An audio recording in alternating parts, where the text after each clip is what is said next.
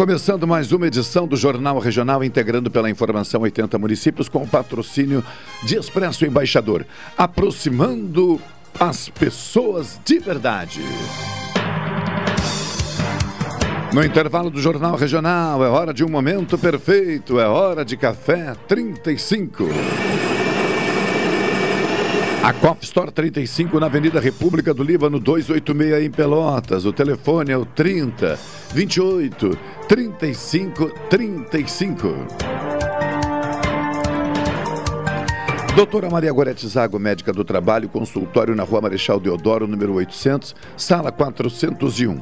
Telefones 3225 5554 3025 2050 e 981 141 000. Sicredi. Gente que coopera, cresce. 12 horas 32 minutos. Temperatura do ar em Pelotas na marca dos 23 graus centígrados. A umidade relativa do ar em 65%. A pressão atmosférica em 1018 milibares. Vento sudeste com velocidade de até 8 quilômetros horários. Nascer do sol ocorreu às 5 horas e 26 minutos. Pôr do sol previsto para as 19 horas e 1 minuto desta terça-feira, 9 de novembro de 2021.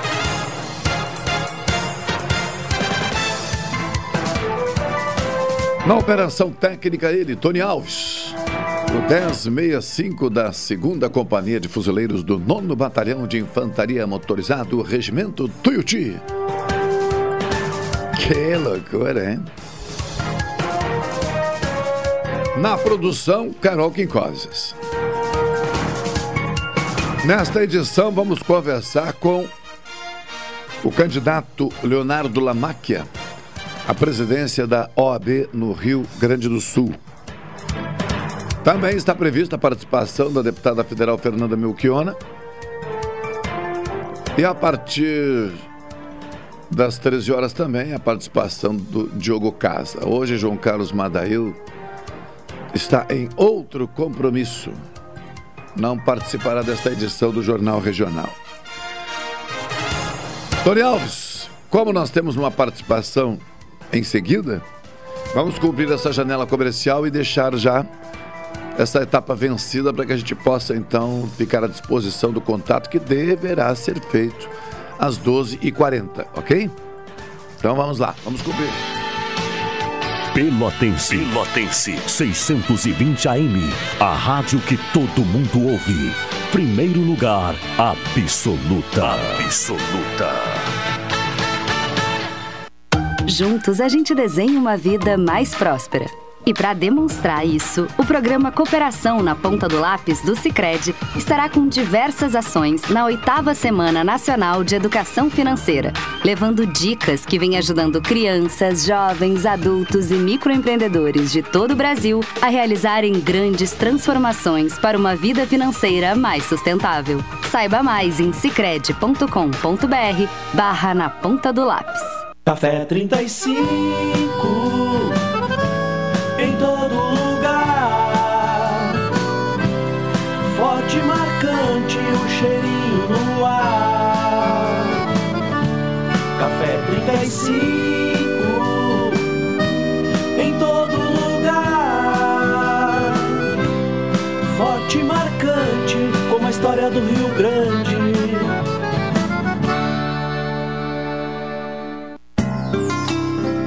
Doutora Maria Goretti, médica do trabalho, realiza exames de admissão, demissão, mudança de função, retorno ao trabalho e laudo PCMSO, Programa de Controle Médico de Saúde Ocupacional. Atendimento nas empresas e no consultório médico Rua Marechal Deodoro 800, sala 401, fone 32 25 55 54 e 981 14 10 00. Rádio Pelotense, a mais antiga emissora gaúcha, transmitindo em 10 kW, cobrindo 80 cidades, onde habitam mais de 2 milhões de pessoas, está apresentando o Jornal Regional, que informa, integra e promove eventos e potencialidades da região sul.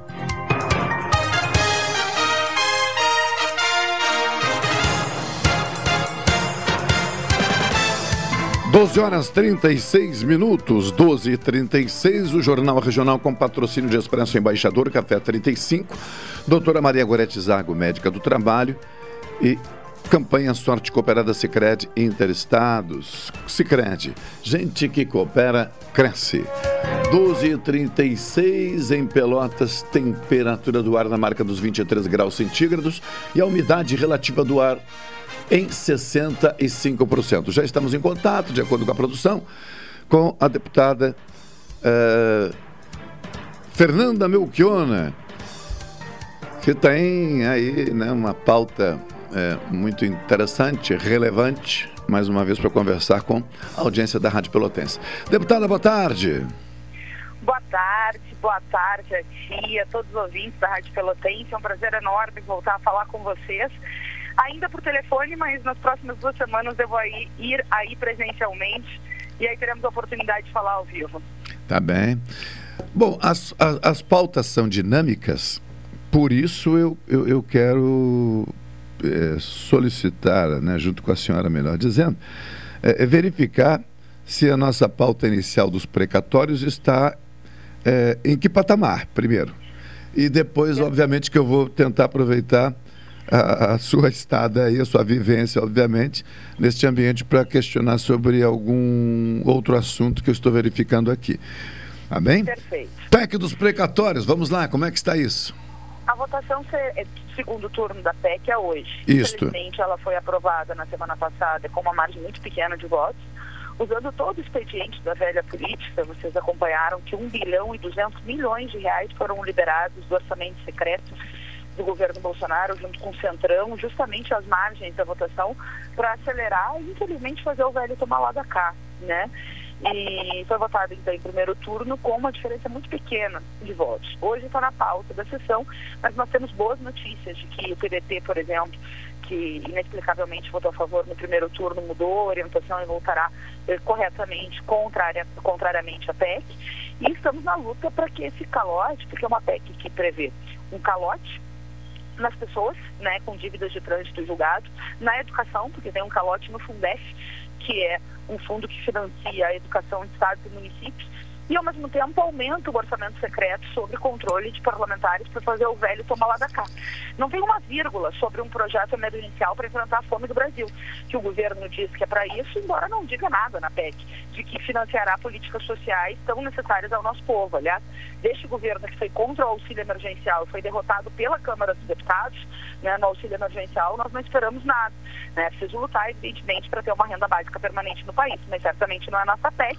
Agora já começou a ordem do dia, então eu até peço desculpas pela rapidez da entrevista. Não, sim. Uh, mas começou a ordem do dia, ainda não começou a votação da PEC. Estamos votando ainda outros projetos, mas deve ser apreciado na tarde de hoje nós faremos de tudo para que ela seja derrotada. Não, a, a, a, a brevidade da conversa fica regulada pela sua necessidade de acompanhar o trabalho, viu?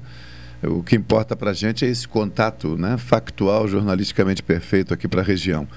Uh, a, a, começou a ordem do dia e a votação está prevista a partir de que horário você acredita? É que, é, assim, ela está na pauta de hoje, não tem uma hora específica. Pois é, né? não se é, sabe quanto tempo vai durar a ordem do dia, as comunicações, enfim, né? E, não, já, já começou o processo de votações, mas o que acontece? Na Câmara dos Deputados, o presidente da Câmara, lamentavelmente, tem muito poder. Então, bota para votar a PEC, estando previsto na ordem de um momento que ele quiser, né? porque já passou as duas sessões de interstício. E a gente sabe que o Lira tem atuado e operado nos bastidores para uh, os votos que eles precisam uh, para aprovar a PEC. Então, Sim. nós sabemos que desde o início da manhã, enfim, desde a semana passada, na verdade, toda a sorte de expedientes aí de mudar os critérios de votação, de liberação de emendas do velho Tomar da Cá têm sido utilizados para aprovar em segundo turno essa PEC. Tá. Né? Então, Deputado, então eu vou fazer. ainda não tem os votos, por isso não começou com a PEC. Claro. Não, eu vou fazer apenas uma questão e, e liberar a senhora, né, obviamente eh, compreendendo toda a dinâmica aí, e mais adiante a gente retoma a conversa. Só uma expressão que tem sido utilizada, é, por exemplo, uh, o orçamento secreto. Eu ontem fiz uma observação rápida aqui com alguns companheiros, é, é, questionando o seguinte: deputada, como é que nós podemos admitir numa democracia e como é que nós podemos admitir é, com dinheiro público a expressão orçamento secreto? essa eu, eu, diria, por parte de alguns, a tentativa de naturalizar essa expressão e por parte de outros, faço aqui uma observação crítica, no sentido de não desconstruir isso nesse, nessa questão, ainda que alguém diga, ah, é uma questão semântica. Não, não é uma questão semântica no meu entendimento. Como é que nós podemos utilizar essa expressão é, é orçamento secreto? É, isso é, no meu entendimento, uma bizarrice. Não, eu concordo plenamente com a tua, a tua opinião porque na verdade é inconstitucional. Dentro de uma, de uma, enfim, no mínimo de transparência que a sociedade chegou, né, uh, uh, nós termos um orçamento nas mãos de um relator, um relator, meu prezado companheiro, um relator, que define com o governo para onde vão bilhões de reais. Eu quero dar um dado para os ouvintes pelotenses. O orçamento secreto tem 10 vezes o orçamento da pasta do meio ambiente, gente. Tem quase três vezes o orçamento da pasta da ciência e tecnologia. Eu estou denunciando isso há quase um ano e meio, porque não é qualquer escândalo, é legalizar a corrupção, entende? Por mais que não seja dinheiro na mala, mas é uma prática corrupta de intervir nas votações do parlamento para que deputados de forma secreta atendam às suas bases eleitorais com dinheiro público.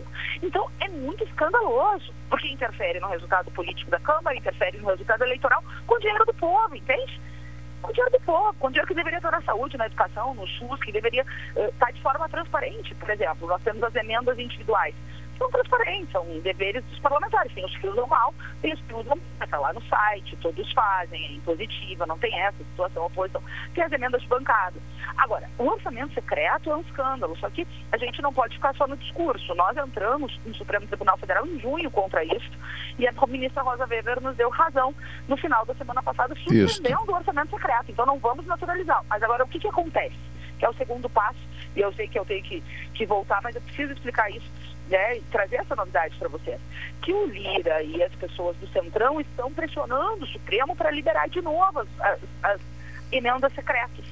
E há uma votação em plenário que durante a pandemia é feita de forma virtual, que começou hoje de manhã e vai até amanhã de noite. Isso. Três ministros já votaram com a Rosa Weber, o que é, é muito bom. Quatro agora, deputada. Quatro, já temos quatro quatro votos é. Rosa Weber, mas nós sabemos que eles estão numa operação para tentar desmontar a decisão corajosa e correta da Rosa Weber numa ação protocolada pela nossa bancada do pessoal, né? Porque como tu disse, a gente não pode naturalizar. Se eu estou vendo uma ilegalidade, sou deputada, é óbvio, né, que nós denunciamos isso desde o início, não, não basta denunciar, precisa buscar os caminhos para derrotar essa ilegalidade. E nós estamos tentando, como partido, fazer isso. É, e outra questão, deputada, é que, claro, também, na minha opinião, na minha observação, a ida, o, o encontro, melhor dizendo, do presidente da Câmara, Arthur Lira, com o ministro Luiz Fux, no meu entendimento, encontro totalmente impróprio. Porque não vejo a possibilidade por mais que seja legítima a ação política, mas neste caso não há uma ação política em prol da sociedade. Existe uma ação política em prol da busca de uma decisão ou de uma flexibilização para autorizar uma ilegalidade. Então, eu, eu entendo que esse encontro também deveria ser denunciado como indevido, impróprio e que interfere na, na, na independência dos poderes. Exatamente. O que eles querem não é em prol da sociedade, é em prol do centrão com toda a sinceridade do mundo, porque eh, teve um do, primeiro relator do orçamento secreto que foi legalizado sob o governo Bolsonaro, que disse que ia enfrentar a corrupção, está legalizando a corrupção. Ele mandou, o primeiro relator, 140 milhões de reais para cidades minhas amanhã concorrer a prefeita, mas isso tem lógica, meu amigo. Com dinheiro do povo, a, sabe, eu acho escandaloso e acho também que encontra parte dessa tentativa de voltar a atender os interesses do Centrão e dessa turma da velha política, que acha que os recursos públicos são de propriedade privada a seu bel prazer, inclusive de reeleição e coisas assim. Por favor, É. recursos públicos são de interesse do povo brasileiro. E aí eu digo para ti, independe de governo, pode me cobrar em qualquer governo, né, que eu vou ter a mesma posição. Emenda secreta, não. É. É, deputada federal Fernanda Mel- Melchiona, do PSOL, é, é, boa sessão, enfim. É, torcemos para que as coisas sejam resolvidas, como já dissemos aqui, né? É, é, na direção de atender ansiedades, enfim, da sociedade, legitimamente ok, mas orçamento secreto e pressão no STF para obter decisões de privilégio a um determinado grupo são deveriam já ter sido rechaçadas pela sociedade como um todo. Mas, enfim. Forte abraço, aguardo a senhora no próximo encontro. Olha, muito obrigada, querido, pelo espaço. É um prazer voltar a falar com a Rádio Pelotense. Peço desculpas pela correria, mas só esses minutinhos já foram revigorantes para mim. Estou sempre à disposição de ti, da rádio, do povo de Pelotas. E luta que segue. Vamos lutar para manter o que está lá na Constituição de 88, né? Impessoalidade, transparência, coisas básicas, né? Que deveriam depender, né? Não, não ser discutidas ainda em pleno 2021. Mas estamos nessa luta contra o, o obscurantismo e, e a toma lá da cá. Forte abraço. Forte abraço. Tchau, tchau. Tchau, tchau. 12h46. Ah, conseguimos esse contato, né? Para atualizar essa movimentação na Câmara Federal. Muito importante quando eh, nós temos a oportunidade de trazer uma impressão, né? Diretamente do ambiente onde tudo isso está sendo discutido. Jornalisticamente é importante. Carol Quincoses. Eh, boa tarde. Boa tarde. Ah, interessante poder falar com alguém que está lá no olho do furacão, né? Independente da posição, poderia ser alguém com uma posição diferente. Sim. Mas o importante é que nós estamos numa linha direta entregando aos nossos ouvintes, enfim, o parecer de alguém que vai Vive ter a possibilidade de, diretamente ali. e vai ter de votar daqui a pouco, né? Ah, sim, é verdade. É, e nos trouxe a informação aí de que o PDT, por exemplo, é um partido que deverá adotar uma posição diferenciada de- de- de- daquela que foi adotada na primeira votação, quando, por que não dizer, emprestou eh, eh, votos importantes para aprovar o tal orçamento secreto. né?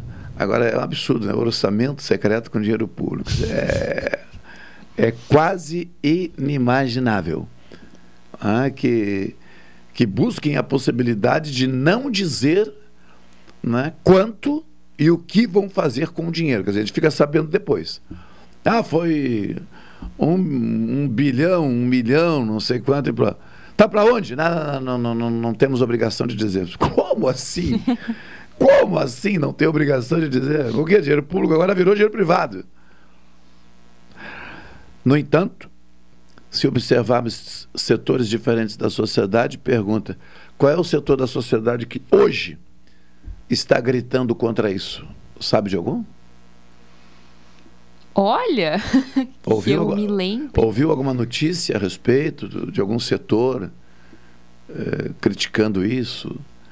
Ou recorrendo ao judiciário para discutir ao menos a questão? Viu notícia em algum lugar? Não, não tô lembrada. né? Não, Não, tu não está lembrado porque não viu. não vi. Não viu. Não vi. Interessante isso, né? Quem está na audiência acompanhando, por exemplo, eh, já perceberam isso? Cadê a sociedade? Cadê o conjunto da sociedade? Cadê os setores da sociedade? Onde é que estão? Pois é, não estão. Então, é isso. Quando a gente não faz a parte da gente, fica difícil. Eu quero esclarecer aqui, já na arrancada, em razão da solicitação de um ouvinte, uma informação que dá conta do seguinte: Enem 2021. 35 funcionários do INEP, que é o Instituto Nacional de Estudos e Pesquisas Educacionais Anísio Teixeira, eh, pediram demissão há poucos dias da prova do Enem. São 35 funcionários e o INEP é o órgão responsável pela aplicação do Enem pediram exoneração ontem, dia 8, dos cargos que ocupavam. A prova será realizada nos dias 21 e 28 de novembro, não altera nada, daqui a menos de duas semanas. Aí. Inicialmente, 13 nomes haviam se demitido de suas funções, é a informação que nós temos até este momento. Ao longo do dia, outros 22 servidores teriam pedido exoneração também e se integraram ao grupo, ao primeiro grupo que saiu.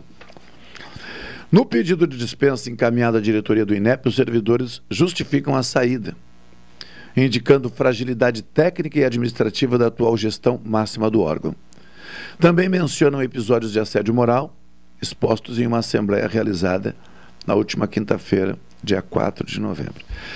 Nós não temos, por enquanto, eu pedi à produção até que me ajude a buscar aqui se em algum lugar tem essa informação, né, neste momento, é, da condição destes servidores. Servidores é uma expressão genérica pessoas que foram contratadas para atuar neste processo do Enem? Sim, não, não sabemos. Pessoas que são do quadro de carreira uh, de algum órgão do governo? Não sabemos. Pessoas que pertencem ao Instituto, uh, o INEP, né? Uh, sim ou não? qual é a condição dessas pessoas? Quem são essas pessoas? Nós não temos essa informação, vamos buscar. E essa, e essa dúvida uh, gerou preocupação em algumas pessoas e poderá gerar em outras, porque obviamente que como assim pediram demissão, que servidores, que pessoas são essas, que servidores são esses, né? E, e realmente é, é, vamos buscar complementar é, a essa informação que estamos transmitindo. Ok? 12 e 52, Tony Alves. Vamos a mais uma janela comercial. No retorno teremos as manchetes destacadas pela Carol. E lá por volta de 13 e 10, 13 e 15, a participação do nosso primeiro convidado por telefone, candidato à presidência da OAB no Rio Grande do Sul. Em seguida, de volta. Essa é a ZYK 270, Rádio Pelotense, 620 kHz. Música, esporte e notícia. Rádio Pelotense, 10 kW. Juntos a gente desenha uma vida mais próspera. E para demonstrar isso, o programa Cooperação na Ponta do Lápis do Cicred estará com diversas ações na oitava Semana Nacional de Educação Financeira, levando dicas que vêm ajudando crianças, jovens, adultos e microempreendedores de todo o Brasil a realizarem grandes transformações para uma vida financeira mais sustentável. Saiba mais em cicred.com.br barra na ponta do lápis. Gotas prostáticas. Temos um recado para homens com 40 anos ou mais. Se você está com problemas urinários e na próstata, atenção! Está à venda nas farmácias de toda a região as famosas gotas prostáticas. Uma fórmula natural com efeitos que irão auxiliar a amenizar as inflamações, dores e inchaços da próstata, além de aliviar sensações desagradáveis da bexiga cheia, dificuldades, queimação e dor a urinar. Auxilia ainda na prevenção do câncer da próstata. Com a próstata funcionando bem, o desempenho sexual na terceira idade melhora consideravelmente consideravelmente gotas prostáticas. A prevenção ainda é uma grande opção. Já à venda nas farmácias São João, Cautes, Associadas e Farmácias Portão. Expresso Embaixador informa que a partir do dia 13 de setembro estarão disponíveis novos horários de ônibus para Pelotas, Rio Grande, Porto Alegre e Piratini. Informações no Instagram arroba Expresso Embaixador ou no site www.expressoembaixador.com.br. Durante a pandemia, o serviço de bordo cortesia está suspenso para a segurança dos passageiros. O transporte de pessoas com necessidades especiais especiais com passe livre valerá na modalidade direto. Os horários estão sujeitos a alterações e o tempo de duração de viagem está sujeito às condições da estrada. Expresso Embaixador. O futuro é hoje. Esquenta, esquenta, esquenta. Black Friday Delta Sul. A Delta Sul arrasou. Tá muito barato corre pra cá! Smart TV LG 4K NanoCell 50 polegadas, só 10 vezes de 329,90 sem juros. Tem que ser agora! É só no Esquenta Black Friday Delta Sul. Refrigerador Frost Free Panasonic 387 litros, só 249,90 mensais no carnê. Últimos dias, aproveite agora antes que acabe. Só até 13 de novembro. Esquenta Black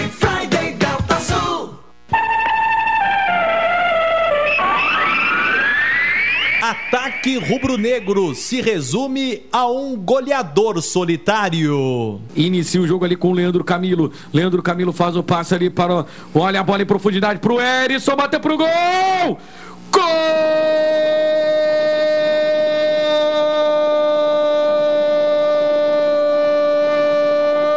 Gol do Brasil!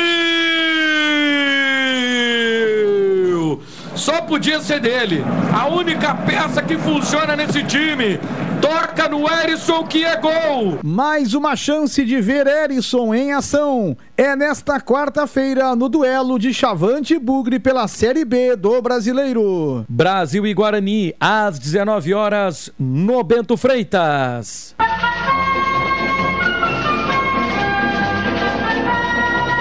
Jornada esportiva da Pelotense a partir das 18h30 com narrador Cláudio Silva, comentarista Caldenei Gomes, repórter Fernando Monassa, no plantão Rubens Silva.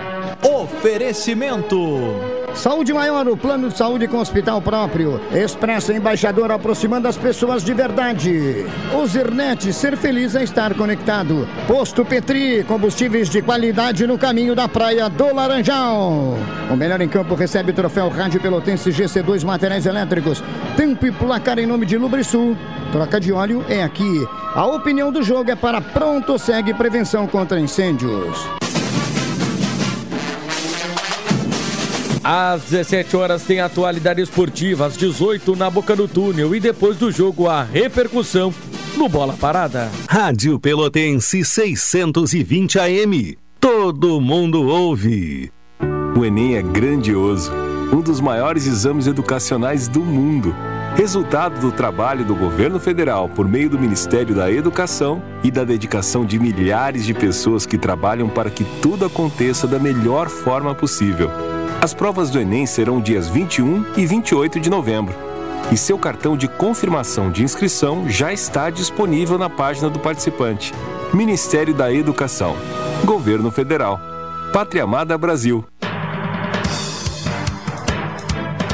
Rádio Pelotense, a mais antiga emissora gaúcha, transmitindo em 10 kW, cobrindo 80 cidades, onde habitam mais de 2 milhões de pessoas, está apresentando o Jornal Regional, que informa, integra e promove eventos e potencialidades da região sul.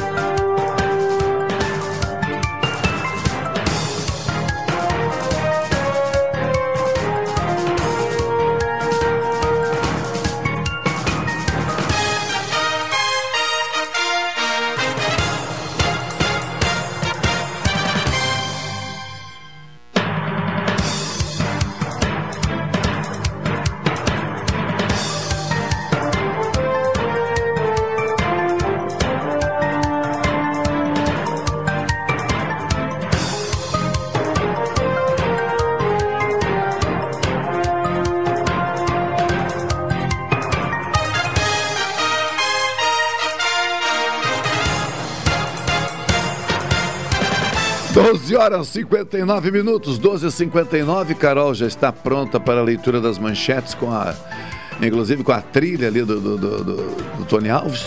Diogo Casas já está conosco. Eu vou fazer o seguinte: eu vou pedir que a Carol nos dê uma força aqui para alcançar um fone para o Diogo, porque se vai entrar em entrevista em seguida, e aí ele não vai ter condições de, de acompanhar devidamente. Enquanto isso, a gente vai aqui, o Diogo já vai dando boa tarde, colocando os fones e a gente vai regulando o volume. Boa tarde, Diogo Casa. Diogo Casa é de casa, né? Uma redundância, mas tá. Vai. Boa tarde, Machado. Como vai? Como vai, senhor? Tá sem retorno aí? Tá sem retorno por Sem enquanto. retorno, vamos regulando e aí. Agora, agora sim. Deu? Tranquilo? Agora sim. Vamos nos manter com fone ao menos até a entrevista, né? Depois a gente fica à vontade, pode tirar. Tudo tranquilo? Tudo ótimo. Depois de sábado, melhor ainda. Pois é, né? E pra quem ainda não, não pescou ainda, né? O Ah. que eu tô me referindo? Ah, fica à vontade, fica à vontade. Neste o- caso, fica à vontade. Pelotense Tyson. Isto mesmo. Pelotense Tyson decidiu o Clássico Foi o porque eu estava lá, inclusive. Ah, foste até o Beira Eu estava lá, casualmente, ou nem tão casualmente assim. Aham. E, Lotado o estádio, né?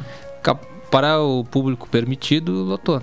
No Aham. caso, não lotou o estádio porque Sim, sim. Não, não podia lotar o estádio. lotação lotação máxima esgotada. dentro do permitido. Uhum. né? Então. E é, é, depois de toda. Obviamente, com todos os protocolos, tinha que mostrar vacinação e tudo mais. Então, se entende todas as pessoas que estavam lá dentro devidamente vacinadas. Mas é, é bom poder viver atmosferas assim de, de grande público, né? Há é quanto algo- tempo tu. Eu vou usar tu, né? Há quanto tempo tu, né, representando a nação colorada, não vencias um granal?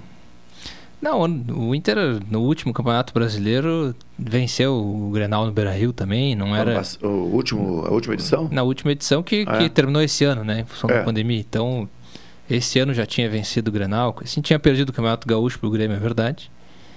Mas acho que eh, toda a atmosfera que se criou é, é pelo possível rebaixamento do Grêmio e o Inter poder contribuir nesse caso, né, para o Grêmio rebaixado e por isso todas as provocações depois que, que geraram polêmicas e tudo mais. Mas é, é, na minha na minha visão é aquela coisa, né, Machado? Tu tu passa anos provocando e aí quando tá na baixa a provocação vai vir de volta, né? Isso Sim. aconteceu com o Inter porque não vamos achar que foi esse elenco do Grêmio que inventou a provocação em Grenal, né?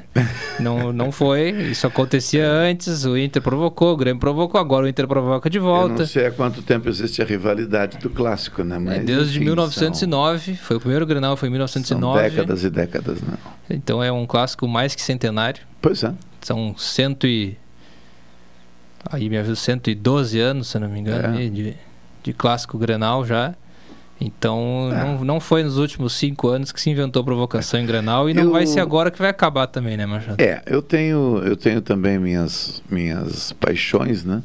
Mas não, não, não é o caso do futebol. Mas, enfim, é, eu, eu entendo como saudável, é um momento que, que bem, bem, bem utilizado, né?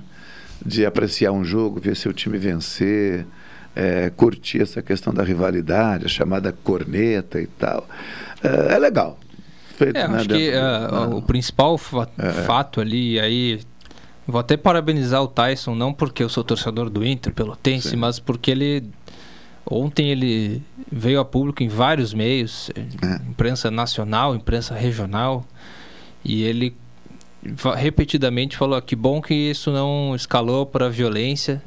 Teve ali, ele falou, teve um empurra empurra, mas não teve não teve soco, não teve briga, não teve violência. Uhum. E que bom que isso não escalou, porque ele falou: ó, nós ali em campo a gente não pode promover a violência para que isso aconteça do lado dos torcedores Ah, também. pois é, é. Então, então, que bom que também quem está em campo sabe fazer essa leitura, né? De que muitas vezes pode a, a torcida pode acabar copiando isso que, que não é legal e a gente sabe que a Eu rivalidade não- já aconteceu muitas vezes. Por- Eu não futuro tenho, provavelmente vai acontecer de é, novo, mas não é embora legal. eu reconheça a, a- a nossa condição humana né, de, de, de, de possível instabilidade em diferentes circunstâncias, mas eu condeno qualquer tipo de, de, de violência e no caso específico na prática esportiva eu acho inadmissível é que, é, não dá gente é, é uma coisa absurda né? porque eh, os jogos por exemplo de, de, de equipes com menos expressão não tem a visibilidade que tem o das grandes equipes então eh, chega a ser paradoxal quer dizer o que é que tem mais visibilidade mais exposição justamente as equipes de maior envergadura, como dizemos, né? Quem é que atua ali? Jogadores muito bem remunerados para uma realidade brasileira. Pô. Quer dizer, e são estes justamente que perdem o controle porque foram derrotados Não, ou porque foram, é, é, entre aspas, corneteados, no meu entendimento, inadmissível. Machado, a questão é o seguinte, como eu disse, não foi agora que foi inventada É, a claro provocação, flauta grenal, isso aí É, já existe ah. há muito antes de eu nascer, há muito antes de todo mundo que está aqui nascer, porque isso aí já, já existia, como eu disse, o clássico que tem tu quer dizer 112 com anos, Muito antes de todo mundo aqui nascer. de todo mundo que está nos ouvindo também, porque o clássico tem Ah, tá. 112 anos, a não É ser que, sou tenha alguém mais velho desconfiado, que né? isso. que eu sou desconfiado. Foi muito rapidamente, disse muito antes de alguém aqui nascer, em seguida ele ampliou para muito antes de todo mundo aqui. Quer dizer, como quem diz, né? Tem umas diferenças, tá? mas enfim, né? a minha desconfiança, É, então. É... é, senhor- acho que o senhor está tá, Sempre.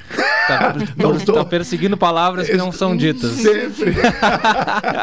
Faço isso sistematicamente Mas- na busca do razoável conflito de ideias. Mas eh, lembrando que esses elencos, e aí quando eu falo de elencos, não é absolutamente todos os jogadores, mas a grande maioria, tanto de Grêmio quanto de Inter, no ano passado, antes da pandemia, inclusive foi o último jogo com público no Brasil, na América do Sul, antes de pandemia. Talvez tu lembre, foi um clássico Grenal na Libertadores, na casa do Grêmio, onde rolou uma pancadaria geral, foram quatro expulsos de cada lado, É, uma confusão absurdo. generalizada. Então, ah, houve provocações do lado do Inter, houve depois muita provocação do lado do Grêmio, e o Grêmio fazia questão, muitas vezes, de. Quando o Inter nem estava envolvido no jogo, campeonato, provocar o Inter. Isso faz parte, é o rival. E isso, só que isso escalou para uma violência no passado. E são esses mesmos elencos. Nós estamos falando de mesmos jogadores que sofreram corneta, que brigaram de soco. Eles estavam ali em campo ontem, no sábado, perdão. Então, o lado positivo é que não escalou para violência, como já aconteceu antes com essas mesmas pessoas, né? Então, ah, pelo menos demonstrou um um pouco um passinho atrás, Uma melhora. um passinho atrás, uma certa melhora na- no comportamento. Claro que o ideal não é um time lá ver empurrar o outro porque está provocando, sendo que já provocou também, tem que como, como foi dito para mim, perdeu o jogo, vai para o vestiário As e vai punições treinar. né? precisam ser rigorosas, eu não conheço exatamente quais são. É, e ano mas passado aconteceu. né? é. Jogadores do Inter e do Grêmio perderam inúmeros jogos ali da, da Libertadores, que é a competição mais importante, função daquela briga. Então, os dois clubes foram prejudicados Não, e disso. o dia que os torcedores descobrirem, não é descobrirem, tomarem ciência, consciência de que as instituições não brigam. Quer dizer, Grêmio Internacional são duas grandes instituições comerciais que, ao longo da história, hoje eu não sei, mas dialogaram ou dialogavam, fazendo seus negócios, seus investimentos e a, e- e a sua política também de futebol gaúcho frente à Machado, política do futebol nacional. Quando o torcedor tomar ciência de que enquanto eu troco soco aqui fora, os dirigentes estão churrasqueando lá dentro, talvez eles se deem conta de que não vale a pena. Existem patrocinadores em comum e Justo. essas negociações não são feitas em tão em separados assim como as pessoas imaginam. E não é por acaso que tem Eu os mesmos disso, eu patrocinadores. Eu conheço essa então- história, já contei para ti, eu acho. Então- eu conheço essa história muito bem. Então não. Muito bem. E eu, Não, e- não e- tô falando. Isso, deixar bem claro, eu não tô falando que isso é algum tipo de mau caratismo Não, escondido dos dirigentes. Não, eu tô não. querendo dizer que Até porque, Diogo, olha aqui, ó, para se, se, senta, se senta na mesma mesa para ter É. conversas em comum. Não tô É. dizendo que são parceiros, amigos e Não. melhores amigos, mas se sentam à mesa e Não, conversam. Até para é- salvaguardar aqui esse nosso papo breve de, de- não exatamente do futebol, né, o futebol em si, mas do negócio futebol, que é o que nos interessa também, para preservar, inclusive, nossas observações aqui. Eh, nós, em primeiro lugar, não estamos criticando a política de nenhum dos dois clubes. Agora, são, são, são elementos que podem né, vir a colaborar para a redução, por exemplo, da violência dentro da rivalidade. E os clubes também não fazem isso, eh, eu diria, de Mas, forma escondida. Machado- Quantas vezes, talvez tu lembre, deveria ser muito mais jovem, talvez até criança, mas, por exemplo, eu lembro quando pela primeira vez a Chevrolet, com o seu logotipo mais antigo, botou sua marca na camiseta do Grêmio e do Inter. Fechou com a dupla Grenal. Depois Banrisul, mais recentemente, Grêmio e Inter. Inclusive os clubes lançavam carnês de associados, carnês de promoções, almofadas, bonés, chaveiros, todos lançamentos feitos dentro de uma mesma estratégia para valorização do clássico e dos clubes. Então não tem nada de errado. Agora, o torcedor, muitos deles, é que precisam entender que essa rivalidade tem limite dentro e fora de campo. Sim, é, acho que ah, uma das, das maiores provas aí que, inclusive eu tô, vou até falar, posso Pode vir alguém aqui me corrigir barbaramente. Já, já, já que você vai falar algo perigoso, 13 e 10, a responsabilidade é tua. Vai gravando. Não, não eu, eu, vejo a dupla Grenal até como um exemplo nessa questão de, de parceria, de comunicação, até para a dupla Brapel aqui em Pelotas, para outros grandes clubes, seja de São Paulo, Minas, Rio de Janeiro, porque em Minas Gerais e São Paulo, há muitos anos, todos os clássicos são de torcida única. Não pode ter duas torcidas no estádio. Enquanto no Grenal, esse foi o primeiro na história com torcida única em função de uma punição ao Grêmio por a invasão de campo. Eu acho que quem, quem acompanha um pouquinho mais o futebol tenha, tenha visto isso. Mas, se não, os Grenais normalmente têm torcida mista. Tem a torcida visitante, a torcida mista e a torcida da casa como maioria, claro, para né, demonstra seu, que avançamos, né, ocupar. Isso faz anos que acontece. Não estou falando de um ou dois jogos, eu estou falando de vários eu já estive em Grenais, vários com torcida mista, aonde pessoas com a camisa do Grêmio estão chegando no Beira Rio junto, ao lado. A torcida mista funciona, não tem brigas na torcida mista, não tem pontapé, não tem gente atirando coisa pro lado. Senta-se literalmente um ao lado do outro dentro do estádio para assistir o jogo. E a torcida mista do Grenal funciona há muitos anos assim. E funciona bem. E funciona bem. Hum. Claro, tem as torcidas organizadas que se prometem isso e aquilo, as, as forças de segurança, a brigada militar, tomam suas medidas para proteger eles mesmos até de qualquer outra coisa e, e escoltam ao estádio, depois escoltam para fora. E funciona muito bem, assim como em Grenais na Arena do Grêmio, tem torcedores com camisa do Inter chegando junto com, com a torcida do Grêmio. Hum. E tudo numa paz, tranquilidade, como deveria ser, né? Mas aqui em Pelotas mesmo, alguns anos atrás, talvez te lembre, é, não nós, aconteceu uma briga generalizada entre torcidas aqui em Pelotas que virou notícia nacional pela quebra-quebra que foi numa rua próxima é. ao Estádio do Brasil ali, né? Então, não, não vejo isso, vejo isso como um exemplo de a rivalidade é lá dentro do campo, é, não, aqui mas aqui não, fora a gente pode sentar um do lado do outro. Aqui não, aqui, aqui não vencemos essa etapa ainda, né? Carol já foi a estádio de futebol? Não, eu não sou muito ligado a futebol. Não? Não. É, tu é. Só, tem cara de Coisa. colorada. É? Com os cabelos. Qual é a cara de colorado? Eu sei, a gente... 13 horas, 12 minutos, a produção informa que já estamos em contato com o doutor Leonardo Lamáquia, que é candidato à presidência da Ordem dos Advogados do Brasil, a seção gaúcha, né? Ou agora ele me ajuda aqui, a unidade gaúcha da OAB, a, expressão a, a correta. Uh, doutor Leonardo, boa tarde. Muito, muito, boa tarde, Carlos. Boa tarde aos ouvintes da Rádio Pelotense. Uma, uma saudação muito especial à advocacia de Pelotas. Pois é, o senhor está aqui justamente na agenda de campanha, é isso? Exato. Estou chegando na cidade nesse momento. Tive uma agenda intensa aí nos últimos dias. Ontem almocei no Alegrete, à noite Uruguaiana. Fomos de madrugada para Santana do Livramento, onde tivemos um café da manhã com a advocacia santanense e agora estamos chegando em Pelotas. Bem, ao final da campanha o senhor, não, o senhor estará pelo menos fortalecido, porque sempre há uma refeição é, nos encontros, né? Isso é coisa de gaúcho. A gente se junta porque não um cafezinho, um almoço e uma janta, né? Cai bem, né? Exatamente, sem dúvida nenhuma. Doutor Leonardo Lamáquia, uh, ah, para que não haja nenhuma confusão, vamos dar uma esclarecida rápida. O senhor, qual é o, o grau de afinidade com Cláudio Lamáquia? Para meu orgulho, para minha alegria, meu irmão, único gaúcho a chegar à presidência nacional da OAB em 90 anos de história e o maior líder da advocacia brasileira. Tá bem. Uh, baseado também na inspiração, por que não, do irmão, nessa condição de profissional destacado que nós realmente sabemos.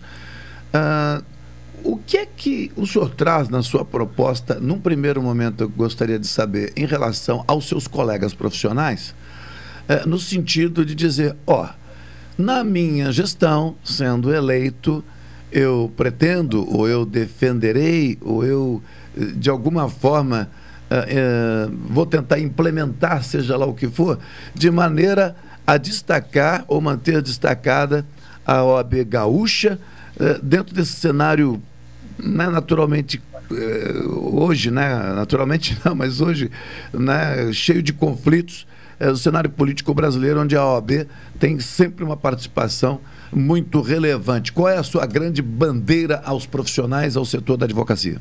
Perfeito, Carlos. Muito obrigado pela pergunta, muito obrigado pelo espaço. Quero fazer uma saudação também muito especial à nossa presidente da subseção de Pelotas, doutora Paula Gril, que fez um grande trabalho e, para nossa alegria, é candidata a vice-presidente da Caixa de Assistência dos Advogados. Portanto, Pelotas estará muito bem representada se nós formos eleitos, não só pela doutora Paula Gril na Caixa de Assistência, que faz um grande trabalho, o braço assistencial do sistema OAB, como no, pelo nosso querido doutor Fábio Scherer de Moura, ex-presidente aqui, conselheiro estadual. É, eu, para responder a tua pergunta, preciso antes registrar para a advocacia de Pelotas que todos os compromissos que o nosso grupo, o grupo OAB+, a Chapa 1, que eu represento, todos os compromissos que nós assumimos com os advogados nós cumprimos. Eu falo das férias da advocacia, eu falo do fim da compensação da verba honorária, eu falo da contagem dos prazos em dias úteis, da fixação de um critério objetivo para honorários de sucumbência, que é o artigo 85 do CPC. Falo do super simples que reduziu a carga tributária dos colegas, falo do IP Saúde e da criminalização do desrespeito às prerrogativas. Veja, Carlos, que essas são conquistas importantíssimas para a advocacia brasileira e todas elas nasceram aqui no Rio Grande através por meio do trabalho do grupo AB+, da Chapa 1. Eu tenho como propostas para esses próximos três anos alguns itens muito objetivos. Primeiro, porque a advocacia gaúcha vive a sua maior crise, maior crise de toda a sua história, e é da advocacia do Rio Grande do Sul, porque é aqui no Rio Grande que nós tivemos 2 milhões de processos físicos parados e os foros fechados de forma inaceitável. Isso atingiu duramente a advocacia gaúcha. Uh, nós temos um programa que queremos implementar para esses advogados que foram atingidos pela pandemia. Precisamos ter um olhar muito especial para esses colegas, redução de anuidades para esses colegas e também resgatá-los de um processo de endividamento que muitos colegas se endividaram para manter a sua atividade profissional e seu escritório aberto. Também não aceitaremos uma justiça virtual imposta para a advocacia. Os meios virtuais podem ser uma boa alternativa, mas uma opção do advogado. Se um advogado, uma advogada de Pelotas quiser ir a Porto Alegre fazer uma sustentação oral presencial, o tribunal tem que estar aberto e a sessão de julgamento ocorrendo de forma presencial. Uh, não aceitaremos a, o foro em horário reduzido como está. O foro tem que estar funcionando em horário integral, uh, porque isso é um retrocesso, uma redução de horário de foro, porque o foro também é a casa da cidadania, assim como a OAB, o foro também é a casa da cidadania e, portanto, precisa estar aberto em horário integral. E queremos atuar fortemente também na questão da abertura dos cursos de direito. Eu tenho dito e vou reafirmar aqui um compromisso público: se um curso de direito, se nós formos eleitos e abrir no estado do Rio Grande do Sul com parecer contrário do Conselho Federal da OAB, nós vamos judicializar. Vamos ingressar com uma ação judicial pedindo o fechamento deste curso e mais, faremos uma campanha pública avisando a sociedade que este curso não tem as condições necessárias para funcionar. E também, para finalizar, temos um programa para o jovem advogado chamado Me Formei Agora, de capacitação para jovens advogados, e também esse jovem advogado que será atingido pelo processo eletrônico, na medida em que muitos colegas trabalham com audiências e diligências, e com o processo eletrônico essa situação vai se alterar. Uhum.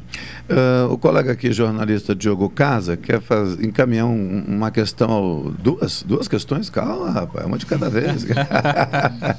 Ele não quer perder a ocasião, já sinalizou que são duas questões, tá bem, vamos lá. Vamos Bom à primeira. Diogo. Leonardo Lamac é o nome do nosso entrevistado. Uh, Leonardo, boa tarde, é Diogo falando. Bom dia, Diogo. Eu não almocei ainda. É, então vamos ficar no bom dia. Não, são, são duas questões, como o Machado disse, mas como ele fala, vamos uma por vez, né? A primeira, até para me ajudar e ajudar os ouvintes também, né? Todas essas questões que tu, tu levantou ali, o que que... Qual é o impacto que traz muito para as pessoas que não atuam como advogado, né? Qual é o impacto para a população, eu diria, em geral, que a gente sabe que muitas vezes dependem de um serviço de advogado, dependem de um serviço do fórum, um processo que está em andamento, mas enfim, qual é o impacto uh, hoje que essas medidas trariam para as pessoas de maneira geral? E, e a segunda pergunta, uh, essa questão ali da, dos cursos de direito que, que não estariam dentro do, de um acordo, dentro de uma legislação, não, não como leigo aqui não, não entendi muito bem aqui. Seria seria um curso de direito online? Seriam faculdades que não estariam cumprindo pré-requisitos para segundo a OAB qual é o, o, critério que seria utilizado nesse caso ali para para o meu entendimento aqui? Acho que os ouvintes também poderiam entender. É, eu até falei acabei falando rápido aí também para otimizar o tempo mas é importante fazer esclarecimento. Primeiro aspecto essa crise da advocacia gaúcha e a questão dos processos terem, os processos físicos não terem tramitado e os fóruns terem fechado. Este reclamo é da classe dos advogados, sim, mas esta situação atingiu diretamente a sociedade gaúcha. A, por trás de cada processo tem uma vida, tem a busca de um direito, tem uma família, tem um cidadão. Então não há dúvida nenhuma de que a sociedade foi duramente atingida também por essa situação do Estado do Rio Grande do Sul ter 2 milhões de processos físicos que ficaram praticamente um ano sem tramitação. Por isso nós estamos dizendo que essa é uma situação inaceitável e que o Tribunal de Justiça precisa urgentemente concluir a digitalização desses processos e o foro estar em horário integral de funcionamento, a fim de que a prestação jurisdicional para a sociedade seja plena. Quanto à questão dos cursos de direito, uh, como é que funciona o processo de abertura de um curso de direito. Ele é autorizado pelo MEC, pelo Ministério da Educação. O Conselho Federal da OAB, a OAB Nacional, ela dá parecer, mas o parecer da ordem não é definitivo. Ou seja, o MEC, em algumas circunstâncias, isso diminuiu, mas já houve muito, o MEC não observar o parecer da OAB e autorizar a abertura do curso, do curso de Direito. E o que eu afirmei e reafirmo aqui, aproveitando a tua pergunta, é: se no estado do Rio Grande do Sul um curso de direito abrir com parecer contrário da UAB, nós vamos buscar o Poder Judiciário para pedir o fechamento deste curso de direito. E também fazer uma campanha pública alertando a sociedade que este curso não tem as condições necessárias e se reveste de um verdadeiro essas, estelionato educacional. Essas condições aí que são necessárias para que para que o curso de direito tenha o parecer favorável da OAB, tem alguma condição específica que tu poderia citar para gente? Só porque no é, meu para facilitar o meu entendimento, até para entender o, qual é o como é que funciona esse é. processo de parecer da eu, OAB também. Né? Eu quero aproveitar também, doutor Leonardo, dentro dessa questão, então, só de lembrar o seguinte, que de repente pode não ser o caso, mas é importante que se, se observe. Em tese, a, a, a estruturação de um curso obedece algum, eu vou chamar em linhas gerais, né? O, o olhar pedagógico, né? E, e, e, também, claro, as questões legais são legais, mas a questão pedagógica, a questão de conteúdo, a questão, quer dizer, de, de qualificação do corpo docente, né? Como disse o Diogo, do mínimo de critérios também para o processo seletivo e até mesmo depois da execução, o andamento do curso, se é presencial, se é híbrido, se é online, por aí vai. Eu diria, esse parecer da, da, da OAB, como o senhor disse, não tem o poder de decisão, mas é, tem que tipo de peso? É um peso meramente político que precisaria ser então negociado, conversado, ou realmente na medida em que ele pode ser rejeit, eh, seja rejeitado, qual seria a chance então de, de, de, reverter uma situação dessa judicialmente? É muito, muito boas duas perguntas de vocês. Primeiro, já houve algumas iniciativas no sentido de, de tentar impedir a abertura de curso judicialmente que não foram bem sucedidas em outros estados da federação.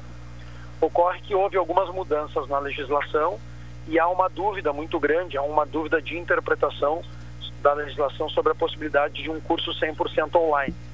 Então, esse é um dos pontos que nós entendemos que poderia ser objeto de judicialização, caso o MEC autorize a abertura de um curso no Rio Grande do Sul 100% online. O parecer da ordem, a análise da ordem, ela também obedece critérios técnicos, como vocês mesmos já destacaram. Uh, a qualificação do corpo docente, as condições necessárias, a estrutura física dessa faculdade que vai abrir, uh, capacidade da sua biblioteca, enfim, uh, se, é, se é um curso que já existente, quais foram as avaliações anteriores desse curso em outros locais. Então são uma série de critérios muito detalhados que a ordem analisa e que se manifesta uh, por meio deste parecer. Uhum. Como afirmei, já foi, nós já tivemos uma situação muito pior nesse sentido, o MEC já autorizou muito mais sem ouvir a OAB, mas a gente sente que ainda existem a abertura de determinados cursos de direito e, sobretudo, é, esses o 100% online, que provavelmente será o próximo debate que teremos.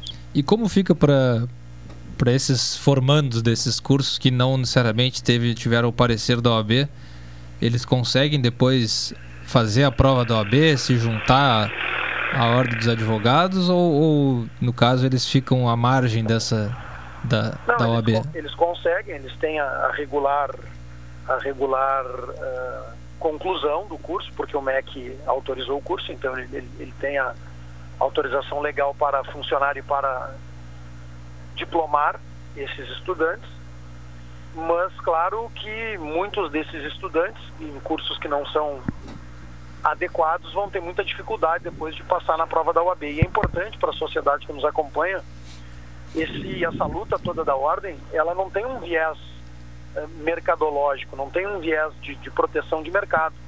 Eh, ela tem um viés de proteção da sociedade, porque este profissional que vai ser formado ele vai lidar com bens caríssimos para qualquer cidadão, como a sua honra, o seu patrimônio, a sua liberdade e muitas vezes até a própria, a própria vida do, do, do constituinte de um advogado. Uhum. Doutor Leonardo, para encerrar que o senhor não almoçou ainda, fez a brincadeira das refeições, mas em Pelotas, pelo visto, ainda não, né? Então, vamos ter de liberar o senhor rapidamente. Estou chegando para o almoço aqui com um número expressivo de colegas. Opa, então vamos liberá-lo em seguida. Qual seria, se é que tem, neste momento definida, a, a bandeira uh, de ação política da OAB no sentido bem específico?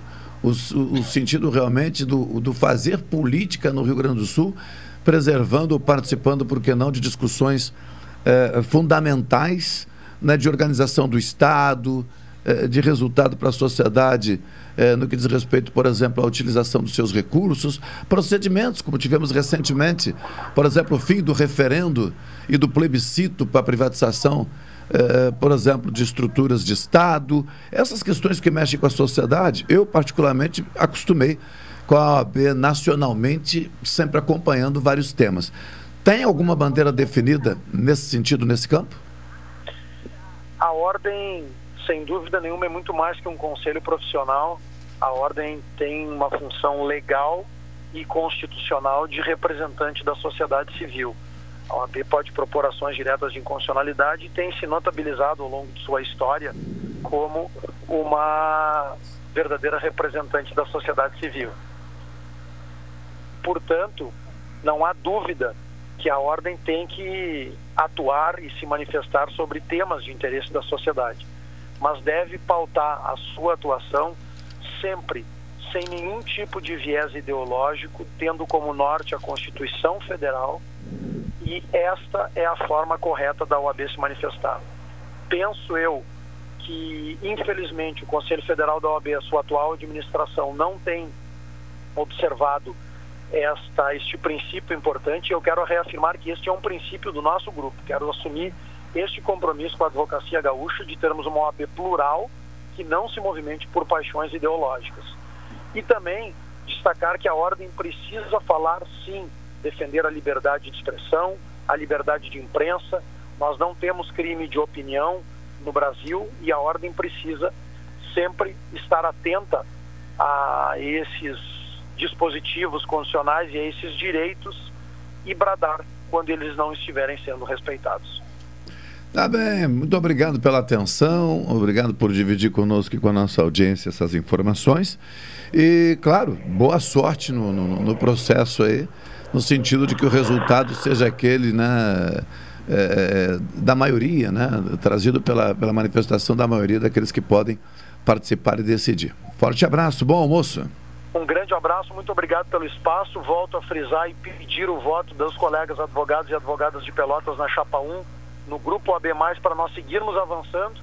Já temos uma saga de vitórias, mas temos muito mais a fazer pela frente. Forte abraço e obrigado pelo espaço. Tá bem, 13 horas e 29 minutos. Tony Alves, vamos ao intervalo comercial. Antes, aqui, só para encerrar esse assunto, Diogo Carol, a OAB tem, e, da minha parte, apreço, viu? Um grande respeito, hum, porque seguidamente ela está envolvida em temas muito sensíveis.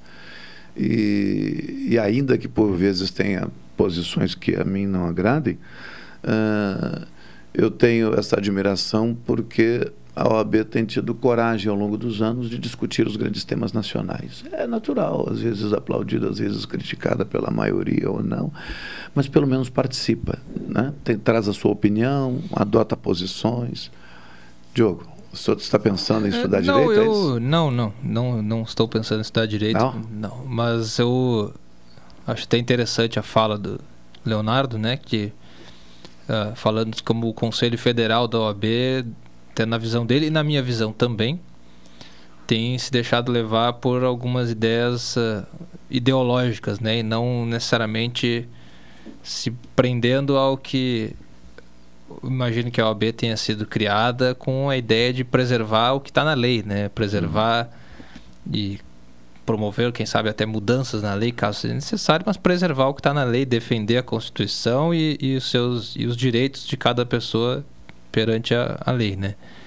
Então é interessante ver a fala de alguém que, que é da área, né? Está concorrendo ali dentro e, e ver que não é não é uma visão só minha externa, é uma visão de quem está ali internamente também, que demonstra que também existe um debate interno na OAB, seja a nível estadual, nacional, sobre uh, trabalhar com qualquer tipo de ideologia política. Que eu, eu não é que eu estou defendendo lado A ou B, eu acho que instituições nesse sentido elas não podem ter lado político. Não pode ser favorável nem A nem B. Tem que se prender à ideia é. da Constituição de lei e não necessariamente pensar em, em uma legislação em si, e sim pensar no. Eu concordo contigo parcialmente. Eu entendo que se envolver Carol, nas discussões. Quem né? tu acha que está com a razão? Carol. Já começou a me colocar. Vai treinando, Carol. Sabe que, que eu estava quietinha. É, não, por alto, assim, quem tu acha que. Não, não, vai pensando aí, daqui a pouco eu pergunto de novo. Hum, tá bem. Não, a observação que eu faço, Diogo, é a seguinte: é que nós temos um sistema. Eu não vou nem falar em sistema nem regime, nem sistema, nem nada. Vou buscar uma outra expressão para não misturar os assuntos. Nós temos uma maneira, uma organização no Brasil denominada presidencialismo. Uma organização social e política representada pelo que a gente chama de né, a, a, a, gestão uma, uma, república, uma república. É, presidencialista. Então tá bem. Bem, este, este entendimento de presidencialismo né, vai para as instituições com muita força e eu diria que predomina. A associação de bairro tem presidente, a associação que tem presidente, o centro espírita tem presidente, a, clube, enfim, clube social tem presidente, e aí vai embora. E aí o Diogo faz referência ao papel das instituições que muitas vezes não é cumprido porque a pessoa que ocupa o espaço né, de gestão e representatividade entende que ao invés de olhar apenas e tão somente para as regras da instituição e para a função a ser desempenhada, entende que, não, só um pouquinho, eu sou o presidente aqui, mas eu não tenho esse entendimento. Bem, se o entendimento do presidente de uma instituição contraria né, a, a, a razão pela qual é, a instituição existe, é, ou ele larga a presidência, ou, por que não, tenta, dentro das instâncias possíveis, convencer os demais a fazer o quê?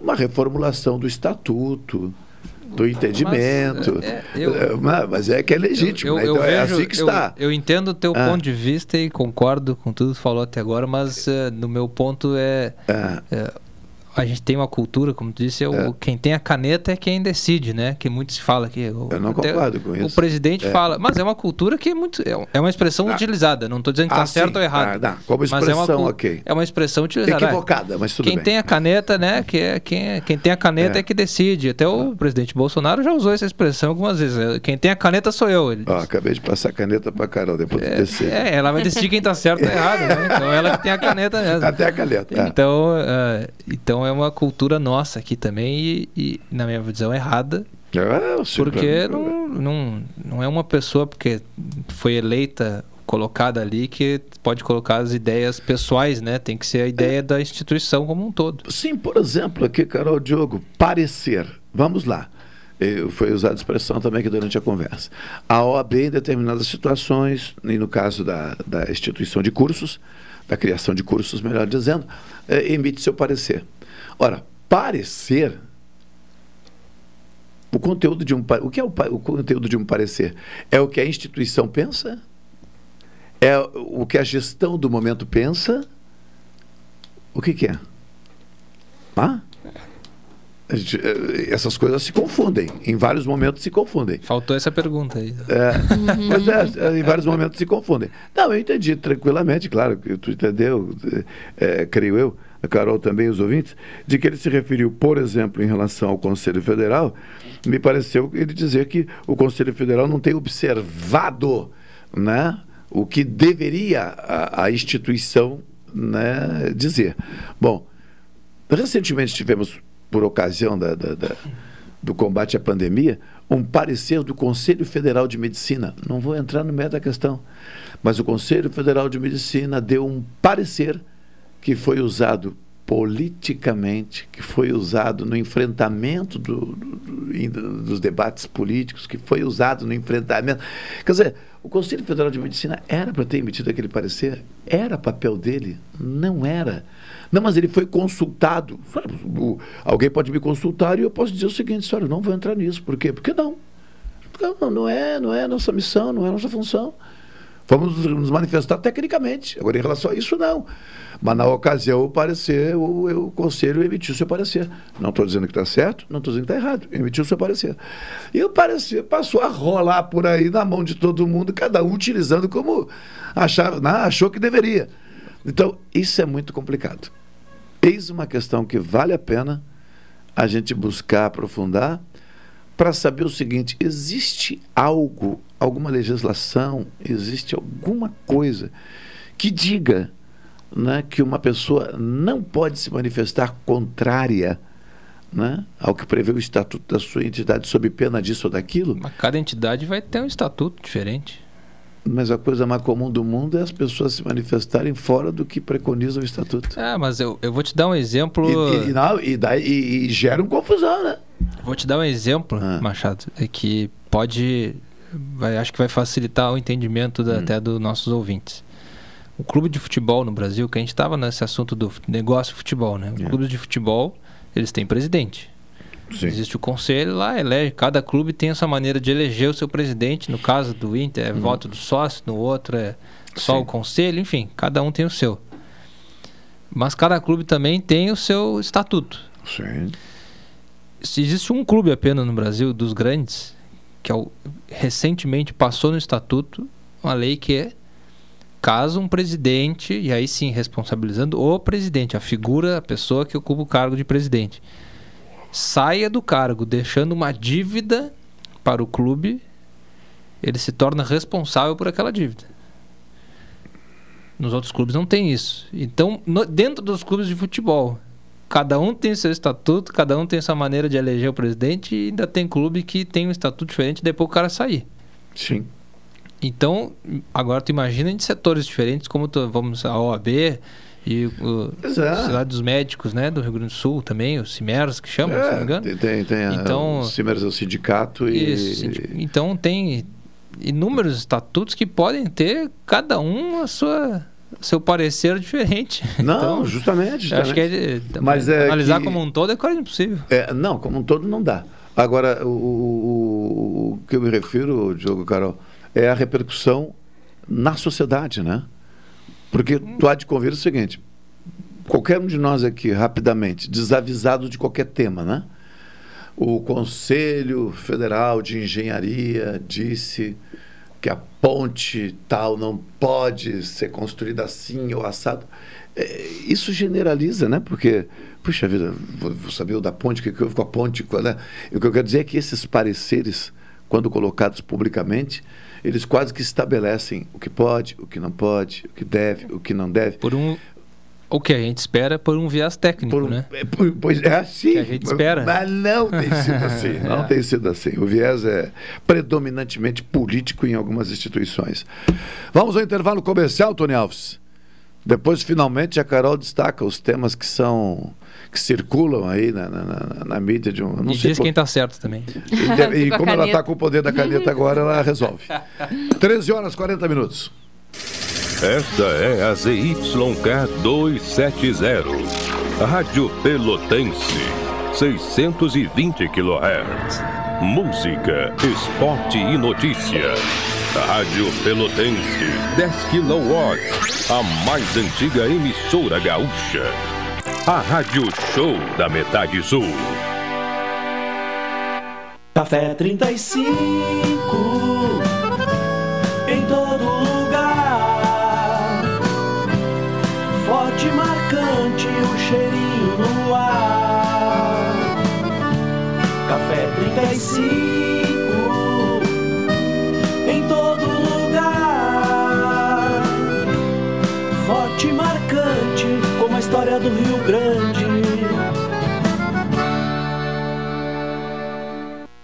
Juntos a gente desenha uma vida mais próspera. E para demonstrar isso, o programa Cooperação na Ponta do Lápis do Sicredi estará com diversas ações na oitava Semana Nacional de Educação Financeira, levando dicas que vêm ajudando crianças, jovens, adultos e microempreendedores de todo o Brasil a realizarem grandes transformações para uma vida financeira mais sustentável. Saiba mais em sicredi.com.br barra na ponta do lápis. Você costuma ouvir de segunda a sexta-feira os programas Cotidiano e Jornal Regional entre 11 e 14 horas. Agora você pode ouvir estes programas a qualquer momento do dia, da noite, e não importa onde você esteja. Acesse a Rádio Pelotense no Spotify e ouça os programas Cotidiano e Jornal Regional. Pelotense, a rádio que todo mundo ouve. Rádio Pelotense, a mais antiga emissora gaúcha, transmitindo em 10 kW, cobrindo 80 cidades, onde habitam mais de 2 milhões de pessoas, está apresentando o Jornal Regional, que informa, integra e promove eventos e potencialidades da região sul.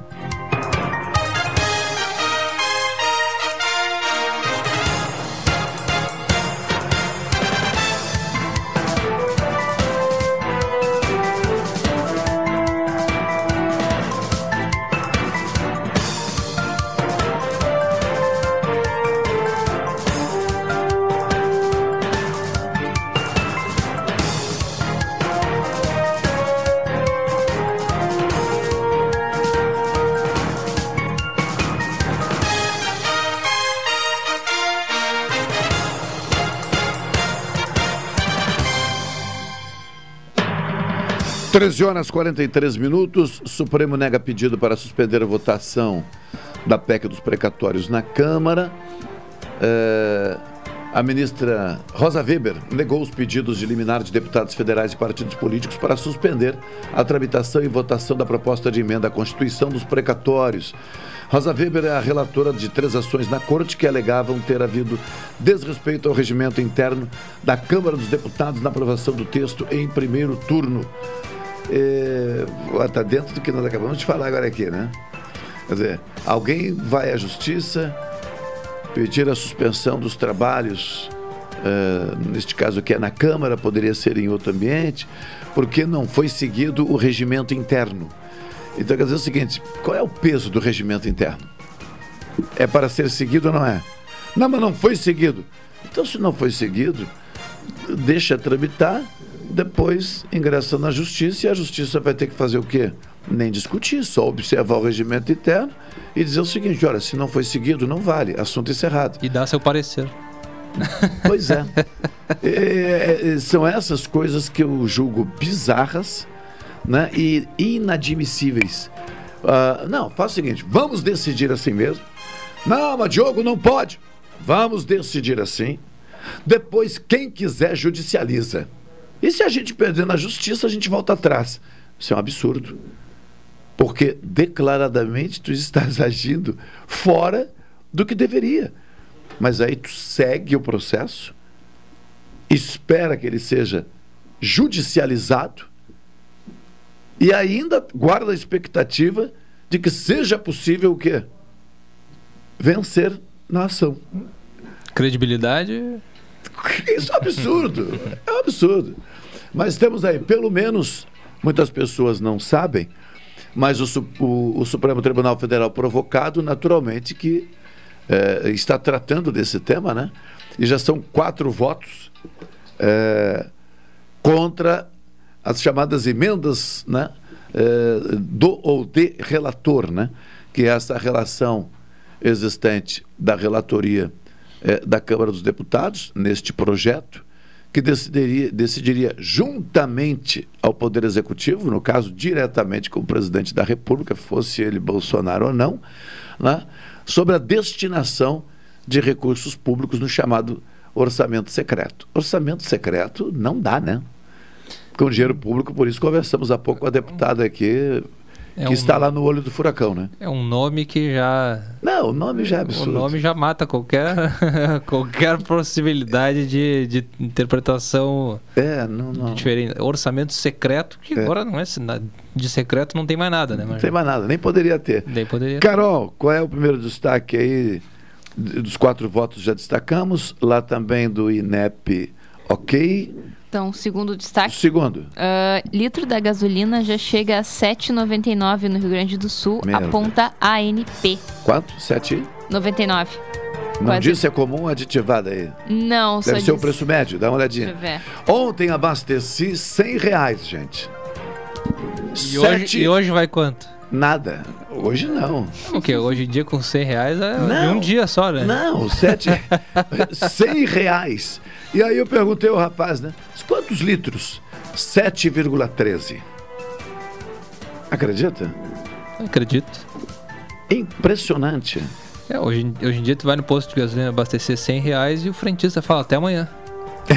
Porque amanhã vai acabar já. Não, não, eu faço, eu faço um percurso muito disciplinado e deu. E tem três, Carol, porque o, esse da gasolina, a notícia é hoje, tem que ver qual vai ser amanhã. Então É, não dá para perder. É, não, vamos aprofundar. Amanhã tá 8. É. Olha, o. Câmara analisa destaques da PEC dos precatórios. Deputados vão votar proposta de segundo turno, ok. Mas tem uma manifestação agora ali do, do senador Ro- Rodrigo Pacheco, que é presidente do Senado. Eu vou ter que procurar rapidamente aqui, atualizar. Parece que ele refutaria já, né? Está aqui o nosso diretor, doutor Paulo Góes, aqui também dando uma, uma olhada nessa movimentação, nessa efervescência de Brasília hoje. Mesmo que aprovada na Câmara, a PEC dos precatórios parece, né, com essa manifestação breve aí do, do, do presidente Rodrigo Pacheco, parece não terá muita chance. Boa tarde. Boa tarde. Ele refere ao eh, orçamento secreto.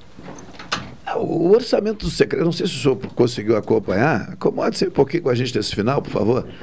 Ah, muito brevemente conseguimos um contato com a deputada federal Fernanda Melchiona, justamente para tentar pegar alguém que estivesse por lá para nos dar uma luz, né? E para saber o que estava acontecendo. Então, como novidade de verdade, ela trouxe que já tinha a informação de que o PDT deverá apresentar um resultado completamente diferente. Ela disse: olha, é a novidade que eu tenho aqui que o PDT já, deve, já deverá se, ter um, um resultado alterado. Como na primeira votação conseguiram quatro votos a mais do que o necessário, 308 conseguiram 312, quer dizer, qualquer recuo de um partido razoavelmente organizado ali, né, com representação, já muda tudo. E o Senado dando esse sinal também. Agora, orçamento secreto continua sendo a expressão, por mim, é, é, observada como algo absurdo. Orçamento secreto com dinheiro público. Ou seja, tchau transparência. É, também tenho a mesma opinião, porque é, em se tratando de um orçamento público, o que seria secreto? Não consigo entender. É, se as destinações, as destinações têm de aparecer e aonde vão ser aplicadas, etc. e tal. Já que o orçamento a gente sabe que é uma peça fictícia, né, com relação às suas despesas. né. Aliás, as suas receitas, as suas Sim. despesas, elas eh, são fixas. Então, uma vez que destina aquilo, tem que aparecer para que destinou, né? Dizer que é Não, secreto. e, e sem contar que uma Deveria, peça né? orçamentária, e sem contar que uma peça orçamentária é, é, é, é constituída e executada sempre, necessariamente, né? À luz do quê? De leis. Não existe portaria, decreto, Mas, vontade, é. acordo político. Não, não, não, é uma lei. Mas aproveitar o que, que foi dito aqui, deveria aparecer aonde é destinado o recurso.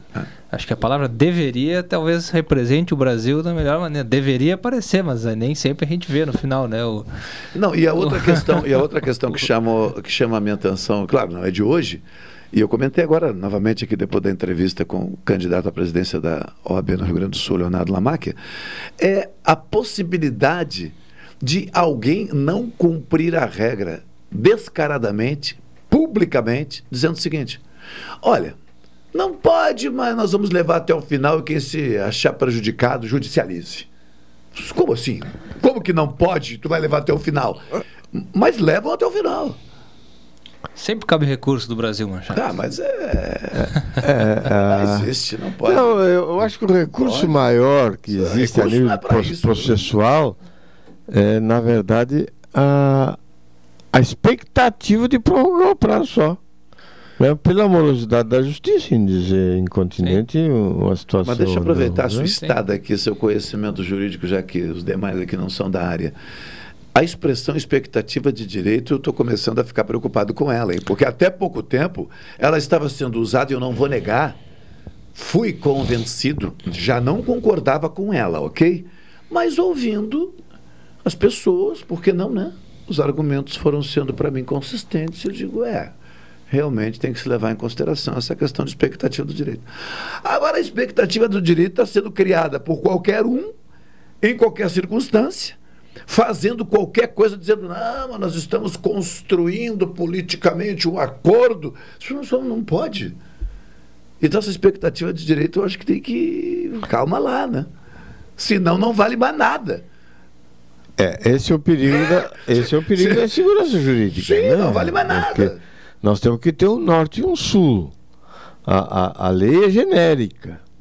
né? Nem é possível se pressupor que o legislador em si contemple individualmente cada situação. São 200 milhões de, de, de- de habitantes e cada um, logicamente, tem ah, o seu interesse. Como eu defendo sempre que o Brasil vive o- a política do eu, né, todo mundo sabe do que é necessário, desde que não me atinja, né, se não sou contra.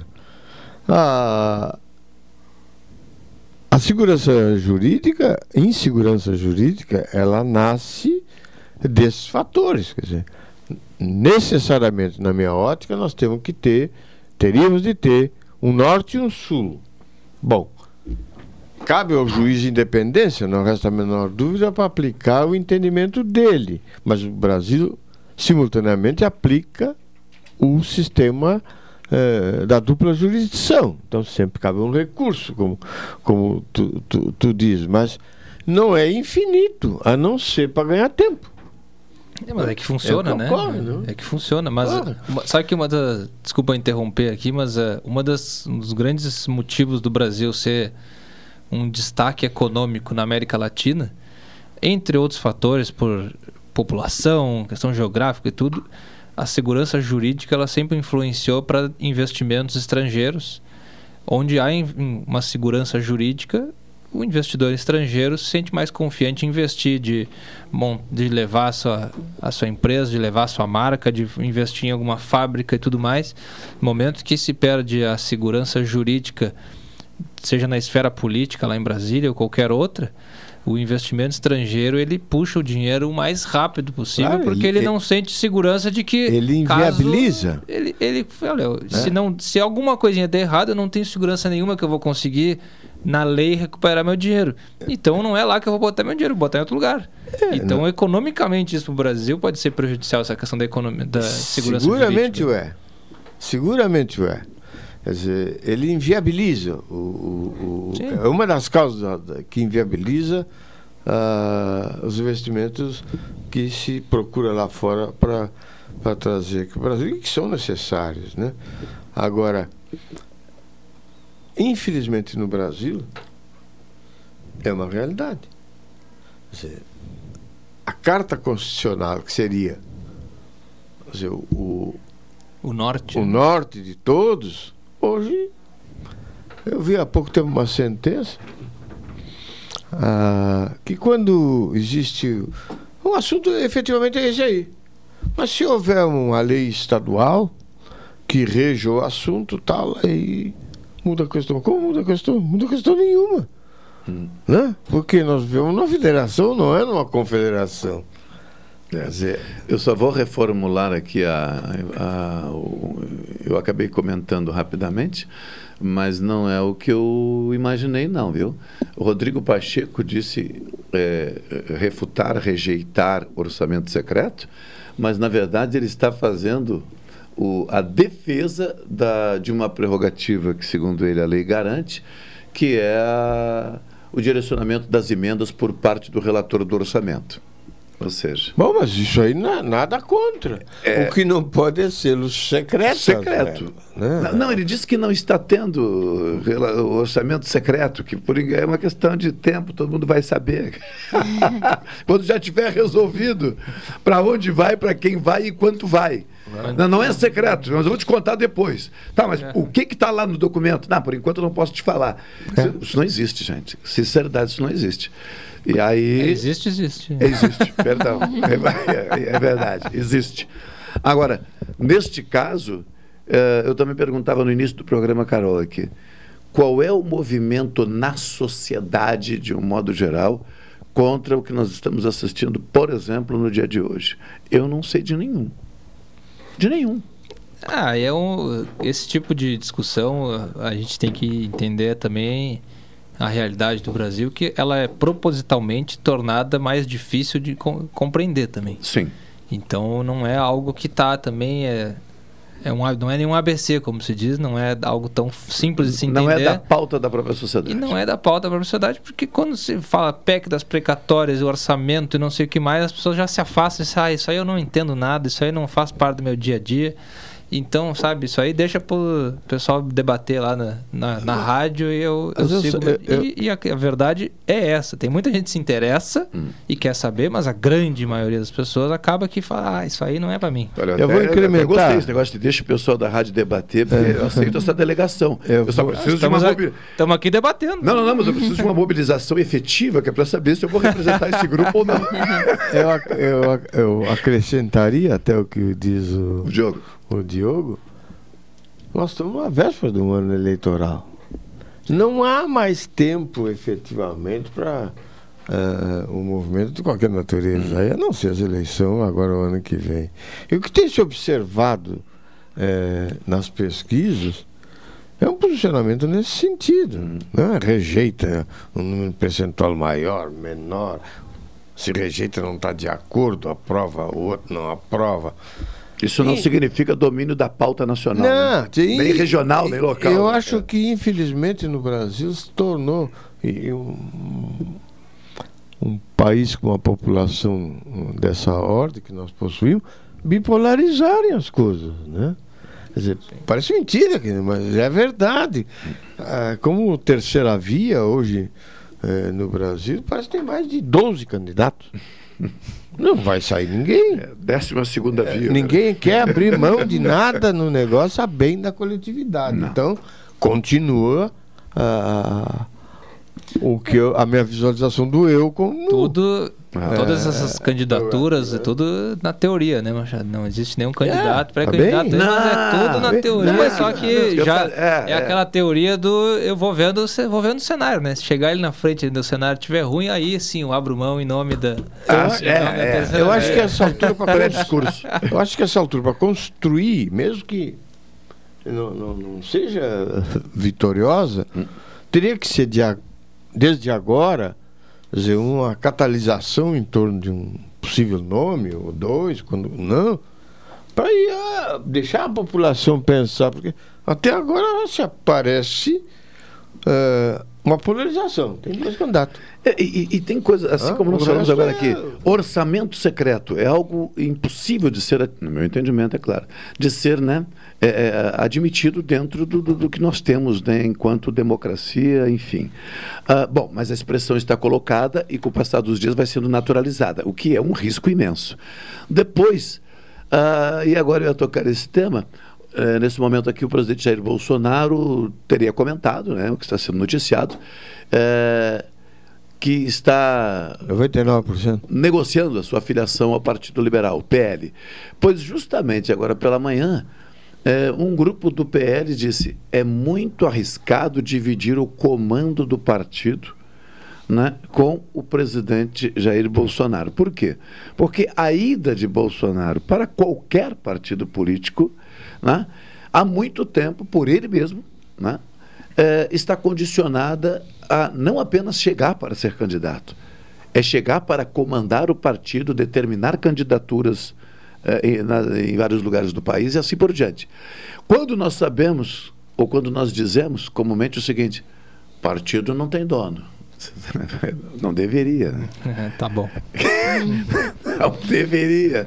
Mas partido não deve ter dono. O Mas ex-presidente o ex-presidente Lula, então, não é o dono do PT. É, É, eu não sei. Eu, sinceridade, não eu, sei. fiz, não, eu falei como um tom de Quem- pergunta é, exatamente é, para me proteger juridicamente. É, eu não sei.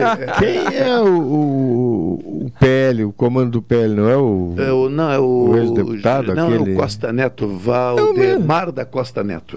Mas é o mesmo, aquele do, do, do mesmo. mensalão. Mensalão. história. É, é, é, assim, é. né? Sim, Jair Bolsonaro é o mesmo deputado também daquela época, né?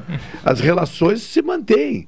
Então fica complicado quando um fala do outro, porque há muito tempo eles estão juntos no mesmo ambiente. Eu- eu quando acho- necessário agem corporativamente, quando não Eu acho fazem engraçado jogo. que naquela ocasião em si, que a se a memória não me trai, Roberto Jefferson, Não, foi o denun... hoje é- entre aspas foi é, o denunciante, foi o né? denunciante É, dessa situação é. contra o Neto. Que eu me lembro houve uma, provo- uma, uma- uma provocação no plenário por parte do Neto e ele apontou ele como um dos beneficiários do negócio. É, mu- muitas E pessoas. macunados no mesmo? Não, muitas pessoas não lembram, mas, por exemplo, né, o discurso pré-campanha era anticorrupção, depois. Aliás, o presidente seguidamente fala: no meu governo não há corrupção, né, jamais vou me aliar a esse ou aquele. E neste momento, né, não é nesse momento, mas há um bom tempo, né, tem aproximação justamente com pessoas que já foram.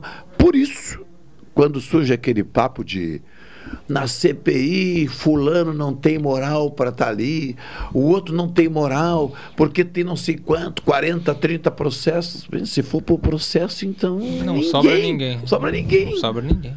Ninguém. Aí tu é obrigado, é obrigado a respeitar o quê? Ou a observar o quê? Só o rito processual. Se o cidadão até hoje não foi condenado, se não foi não sei o quê, tchau. Presunção da inocência. Não tem o que dizer. E quem, quem coloca eles lá somos nós, né, Machado? Eu, É com essa certeza, questão- estes não. É, tu entendeu, nós como sociedade. É, mas nós é- como sociedade. Mas tu- a questão é, o pior, é- pra mim, o pior de tudo é isso. É, É. que os nomes são os mesmos aqui que, que foram lembrados lá de- É, há 20 anos atrás. há Continua. muito Ou mais. Ou mais, Ou muito mais. mais. de 20 anos, em alguns mais. casos. É, e, é. e são os mesmos hoje. E tem eleição a cada quatro anos. Então não é porque se reelegeram uma, duas vezes. Nós estamos falando de Várias cinco, vezes. seis, sete Mas eu vou para finalizar minha participação aqui. Não, é eu que vou agora no programa de hoje, só avisá-lo para não pegá-lo de surpresa, o Diogo voltou a, a destacar aquela frase do quem decide é quem tem o poder da caneta, é quem tem a caneta. aí eu resolvi que hoje, quem decide é a Carol. E aí eu passei para ela o quê? Ele é. a minha caneta. Então o programa termina quando a Carol decidir. Vai. Eu vou decidir.